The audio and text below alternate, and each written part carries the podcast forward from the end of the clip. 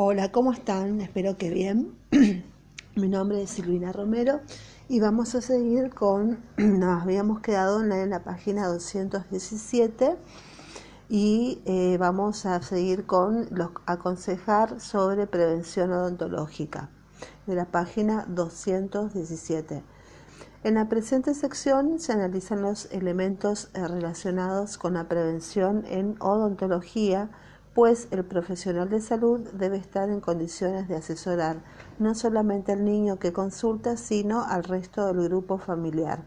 Las estadísticas odontológicas en la Argentina reflejan una alta morbilidad dentaria. Por otro lado, todos los profesionales de salud están en una situación privilegiada e importantísima, ya que ven al niño y su familia antes que el odontólogo. Por lo cual, debe enfatizarse la medicina preventiva, estimulando el pensamiento de que el médico tiene como función no solo asistir a enfermedades, sino promover la salud y prevenir las mismas. Es decir, el enfoque de la formación del estudiante universitario debe estar tanto en la medicina preventiva como en la medicina familiar y social. Ya en 1965 la OPS comunicaba que en Argentina existía un 40% de niños de 6 años con caries y ese porcentaje se elevaba al 85% hacia los 14 años de edad. En zonas de alta prevalencia de caries se registró la afectación por año hasta los 20 años de vida. En 1994, la población menor de 19 años presentaba 86% de caries, 90% de enfermedades gingivales y 55% de mala oclusión. Si bien estas cifras han descendido lentamente en el transcurso de los años, aún representan un importante problema en nuestro país y demuestran que no se ha logrado disminuir óptima y considerablemente la incidencia de morbilidad odontológica en nuestra población infantil ni en su grupo familiar. ¿Qué podemos hacer? Incorporar en cada consulta los tres niveles de prevención, a saber, 1. Primer nivel, fomentar la salud, colocando al individuo en las mejores condiciones para resistir la enfermedad. Por ejemplo, 1. Aconsejar una alimentación y nutrición adecuada. Es tan importante el tipo de dieta como el aporte de calcio, fósforo y vitamina D, D de dedo. No existe ninguna duda de que la elección de la dieta está íntimamente relacionada con el nivel socioeconómico y cultural y es aquí donde el profesional de salud juega un rol fundamental. 2. Enseñar hábitos higiénicos. Las medidas de higiene deben instaurarse tan pronto como haya salido el primer diente. En los lactantes, en los lactantes pequeños, el tipo de alimentación y la abundante salivación permiten que los dientes queden limpios. Una excepción a esta regla es cuando la madre le administra líquidos azucarados o utiliza chupetes con miel u otro tipo de sustancias dulces. La higiene de los dientes debe realizarla la mamá con una gasa limpia o con un cepillo blando y pequeño. Esta medida debe ser reforzada cuando el bebé ingiera eh, y esté en contacto con líquidos o sustancias azucaradas. Cuando haya varios dientes en la boca y algunos molares temporarios, es aconsejable utilizar el cepillado de dientes. Este último previene las caries, enfermedades de encías y de otras estructuras de soporte de dientes. Otras medidas a aconsejar son contraindicar el uso de chupetes o biberones con miel, azúcar o sustancias dulces. De no ser posible eliminar la costumbre del chupete, debe aconsejarse que el mismo sea de silicona o goma blanda para evitar posibles deformaciones bucales. No obstante, el médico se debe mantener firme en su indicación de exclusión del uso de miel o azúcares en los mismos. Debe recomendarse a la madre Higienice adecuadamente el mismo, evitando chuparlo para limpiarlo cuando al bebé se le caiga al piso, ya que las posibilidades de infecciones son importantes. 2. Racionalizar la ingesta de hidratos de carbono en los niños. Disminuir el consumo de dulces en la dieta, particularmente entre comidas, dado que estos favorecen la multiplicación de las bacterias en la cavidad bucal. Se acepta que hasta cuatro momentos de azúcar como compatibles con la salud dental, más de cuatro aumenta el riesgo de producción de caries. Cuando un niño come, por ejemplo, un caramelo, la sacarosa se metaboliza y forma ácido láctico, con lo cual desciende el pH a niveles perjudiciales para el diente. Esta situación se mantiene por espacio de 30 minutos, que es el tiempo que tarda la saliva en neutralizarlo. Si en este momento el niño vuelve a ingerir otro dulce, el diente sufre un nuevo ataque ácido por 30 minutos. Si persiste la ingesta de los mismos en forma repetida, la saliva pierde su poder de neutralizar la acidez en forma adecuada y para ello se debe tratar de combatir el hábito como comer fuera de hora, la costumbre de ir a dormir comiendo caramelos o chupetines o cualquier otro dulce luego de haberse cepillado los dientes. 3. Recomendar el cepillado luego de cada comida para eliminar los residuos alimenticios que quedan en los dientes. En caso de tener ciertas actividades que dificulten la realización del mismo, se podrá aconsejar el uso de enjuagues o la ingesta de alimentos detergentes como manzana al terminar la comida. Estos consejos son útiles para todos los miembros de la familia. 4. Información a los padres sobre los alimentos cariogénicos. Los hidratos de carbono son los principales e inmediatos más cariogénicos debido a su capacidad de favorecer el crecimiento de ciertas bacterias como el Streptococcus mutans y subsecuente la formación de ácido, ácidos. En este sentido debe recordarse que A. La sacarosa es el carbohidrato más cariogénico, B. Los azúcares complejos como los almidones y otras sustancias presentes en las legumbres y los cereales son menos cariogénicos, sobre todo en estado no refinado, y C. Es más importante la frecuencia de las ingestas que la cantidad total ingerida, y D. Los azúcares con textura pegajosa y blanda son más cariogénicos que los líquidos o duros. 2. El segundo nivel, acción sobre el huésped. Se puede aumentar la resistencia del diente mediante el empleo de fluoruros. El mismo se emplea por vía sistémica A. Agua corriente fluorada. La fluoración de las aguas de consumo corriente en la población consiste en adicionarle la dosis mínima de flúor que garantice la mayor reducción de las caries. Esta dosis es una parte por millón y durante la gestación y el primer año de vida se calcifican los 20 dientes primarios y los gérmenes de los 28 permanentes se hallan completamente formados. La presencia en cantidades óptimas de fluoruros durante el periodo de mineralización y preerupción permiten la formación de estructuras adecuadas. La ingesta de este elemento por parte de la mujer gestante a partir del quinto mes de embarazo facilitaría estos hechos. Así, los dientes expuestos a este tipo de fluoración durante su formación hacen que erupcionen piezas dentarias con un esmalte durante su formación, con un esmalte menos soluble y más resistente, ya que están recubiertos de una delgada capa de apatita fluorada. Este método es el más efectivo y económico para prevenir y reducir la incidencia de caries en la población. Sin embargo, aún la mayor parte de la población no tiene acceso a ella.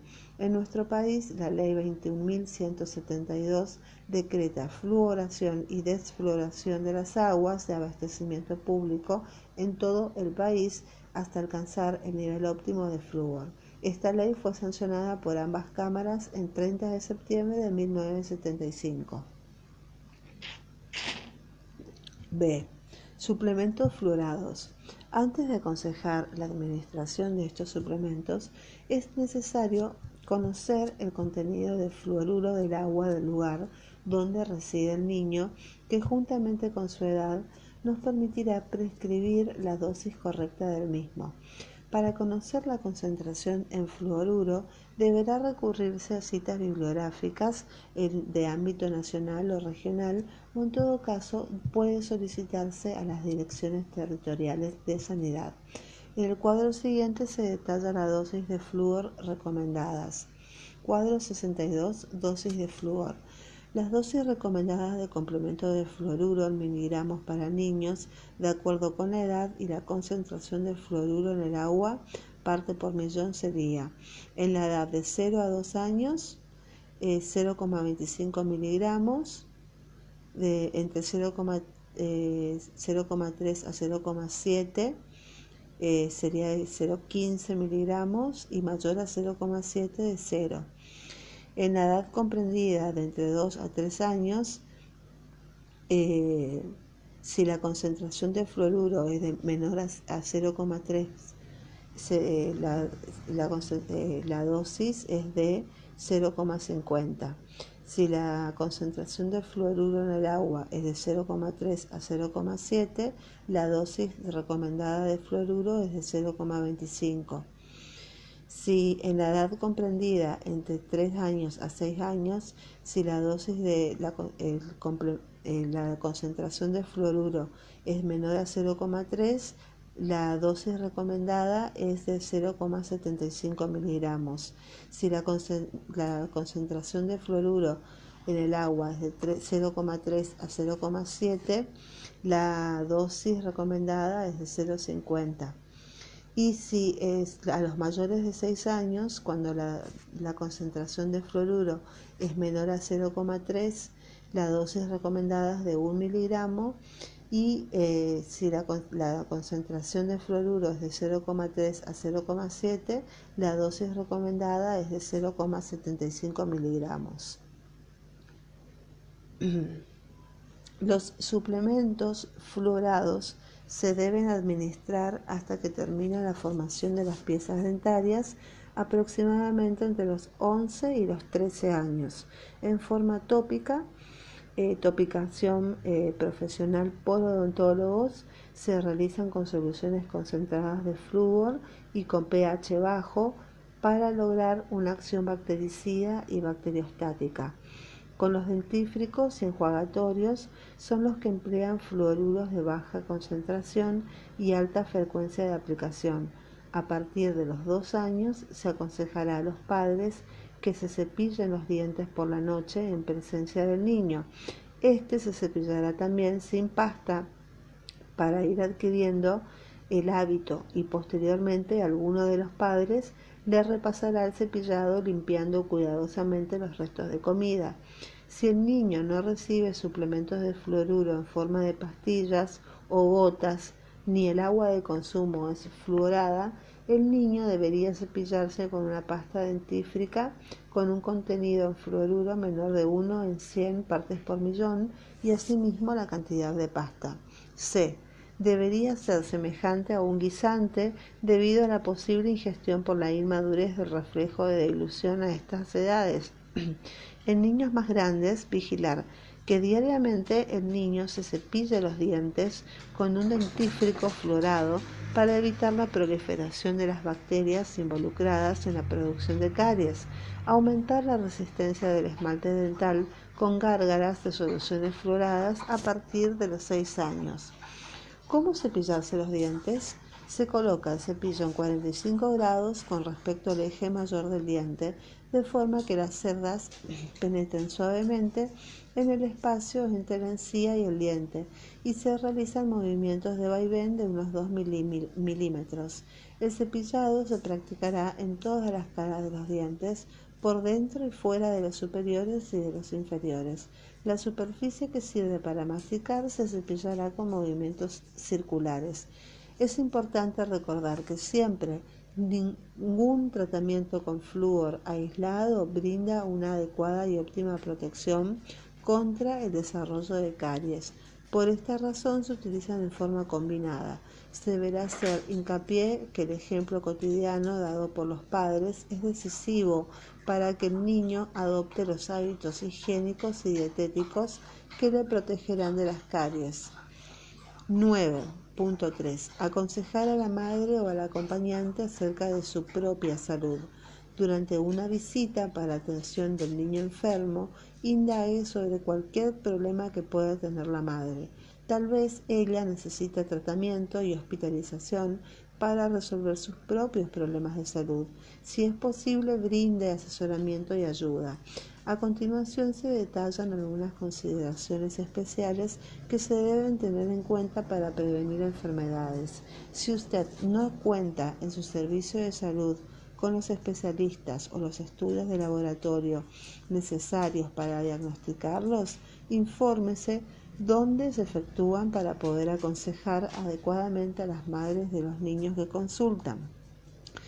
El cuadro de aconsejar a la madre sobre su propia salud. Si la madre está enferma, referirla al hospital. Preguntar a la madre si ha vuelto al control después del parto. Si no lo ha hecho, recomendarle que lo haga. Si ella está embarazada y si la respuesta es afirmativa y no se ha controlado aún, aconsejele hacerlo y oriéntela o cítela a un control. Si tiene problemas en las mamas como ingurgitación, pezones doloridos, infección de las mamas, etc., administre tratamiento o refiérala a un servicio especializado. Recomendar que coma bien para mantenerse sana y fuerte. Determinar los antecedentes de vacunación de la madre. Si es necesario, aconsejele la administración de la antitetánica o la doble según esté recomendado y asegurarse de que tenga acceso a asesoramiento sobre salud reproductiva y asesoramiento sobre prevención de enfermedades de transmisión sexual y SIDA. Aconsejar sobre nutrición la subnutrición no tratada previa al embarazo se asocia con poca ganancia de peso durante el embarazo y con un aumento de la morbilidad y mortalidad neonatal. Por otro lado, la obesidad se asocia a otras enfermedades como diabetes, hipertensión y macrosomía fetal. Aconseje a la madre que coma comidas sanas, completas y variadas. Si usted la nota pálida o piensa que la madre puede padecer anemia, porque la nota cansada y desganada, pregúntele si está así todos los días. Escuche su respuesta porque la salud de la madre es tan importante como la del niño. Si usted piensa que su diagnóstico de anemia es muy probable, derívela para su estudio y tratamiento. Recomiéndele el tipo de alimentación adecuada y enfatice la importancia de esos controles. Desaconsejar el hábito de fumar si usted conoce que la madre fuma y si al preguntárselo ella responde afirmativamente, aconsejela que deje de hacerlo. Coméntele que es un tóxico que no solamente puede perjudicarla a ella, sino que también puede enfermar a su hijo, no solo dentro del útero, sino que además puede provocar problemas respiratorios en sus hijos. Ayúdele si es necesario conéctela con un grupo de ayuda para dejar de fumar. Con respecto al alcohol y otras drogas, desaconsejarlo absolutamente y principalmente durante el embarazo ya que puede producir malformaciones fetales. Con respecto al VIH-Sida, debe informarse a la madre sobre los riesgos de la transmisión vertical y de la existencia de tratamientos especiales durante el embarazo y fuera del mismo, considere la posibilidad de ofrecer y asesorar sobre este tema y ofrézcale la realización de las pruebas serológicas y siempre hágalo en el marco de la extrema confidencialidad o derívela al control al hospital cuando detecta conductas de riesgo. Con respecto a la hepatitis B, los factores de riesgo para la misma son semejantes a los del VIH-Sida, la infección materna puede producir prematurez o bajo peso para la edad gestacional. Los niños nacidos de madres con hepatitis B deben recibir al nacimiento gamma globulina antihepatitis B y vacuna hepatitis B. Asesore a la madre y, de ser posible, aconseje su vacunación con hepatitis B, principalmente a todas las mujeres en edad fértil con serología negativa para hepatitis B y aún más a las que presentan factores de riesgo para la misma. Con la rubiola se debe considerar que aproximadamente el 15% de las mujeres en edad fértil no tienen inmunidad para la enfermedad. Por otra parte, el padecimiento de la misma durante el embarazo puede producir embriopatías. Aquellas mujeres con serología negativa debieron ser vacunadas antes de embarazarse. Por otro lado, cuando no se puede realizar el dosaje de anticuerpos y cuando no se ha vacunado previamente con la vacuna antirrubiola, se aconseja vacunar a la madre y que la misma espere por lo menos tres meses antes de embarazarse. Como es una vacuna a virus vivos, puede producir embriopatía. Para asegurarse que la madre no se embarace dentro de los tres meses de la vacunación, es aconsejable indicar la misma inmediatamente después del parto. Con respecto a sífilis, es importante verificar que a la madre le hayan efectuado serología para descartar sífilis. En los casos positivos se debe aconsejar cumplir con los controles y el tratamiento indicados, así como realizar los estudios, controles y tratamiento en su pareja y a su hijo. Tétanos. La vacunación adecuada para la misma previene el tétanos neonatal. Es conveniente controlar si la vacunación está actualizada. Si la madre está embarazada y no tiene actualizada esta vacuna, aconseje que se vacune en el momento adecuado. Toxoplasmosis. Es importante que la mujer conozca su estado serológico antes de embarazarse. Si durante el embarazo tuvo serología no reactiva, usted debe aconsejarle sobre las medidas de prevención para evitar que la adquiera durante la próxima gestación. Chagas. Resulta fundamental conocer las serologías de la madre. Tanto las madres con Chagas agudo como crónico pueden transmitir la enfermedad a su hijo. Una madre con serología para Chagas reactivo por dos técnicas diferentes puede infectar a uno o a todos sus hijos. Si el profesional de salud identifica que la madre tenía serología positiva durante el embarazo y su hijo no fue controlado por dicha patología, debe efectuar los estudios diagnósticos para Chagas congénito en el niño y si confirma la patología deberá indicar el tratamiento y los controles necesarios y derivarlo al especialista. Con las infecciones bucodentales es importante averiguar y controlar el estado de la dentición de las madres que consultan y el de sus niños. Siempre se debe aconsejar sobre la higiene adecuada y derivar al especialista para la resolución de los problemas registrados. Estas y muchas otras enfermedades son importantes a considerar. Todo depende de la prevalencia en las diferentes zonas del país y también de los factores de riesgo.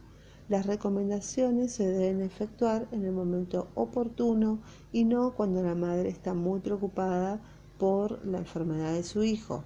Es necesario que ella esté tranquila para que pueda comprender todos sus consejos y explíquele todo en forma sencilla, utilizando palabras que ella pueda comprender y nunca la juzgue por sus hábitos. Probablemente la mejor oportunidad se puede dar durante la visita de seguimiento o durante el control del niño sano. Recuerde este concepto. Frecuentemente los niños imitan los hábitos de los padres. Mantener una madre sana e inculcar en ella hábitos adecuados mejoran la futura salud del niño y la del grupo familiar.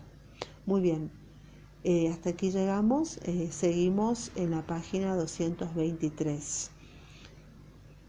Eh, nos quedamos en la página 222. Recuerden, seguimos en la página 223. Hasta la próxima, que tengan una excelente jornada. Bye bye.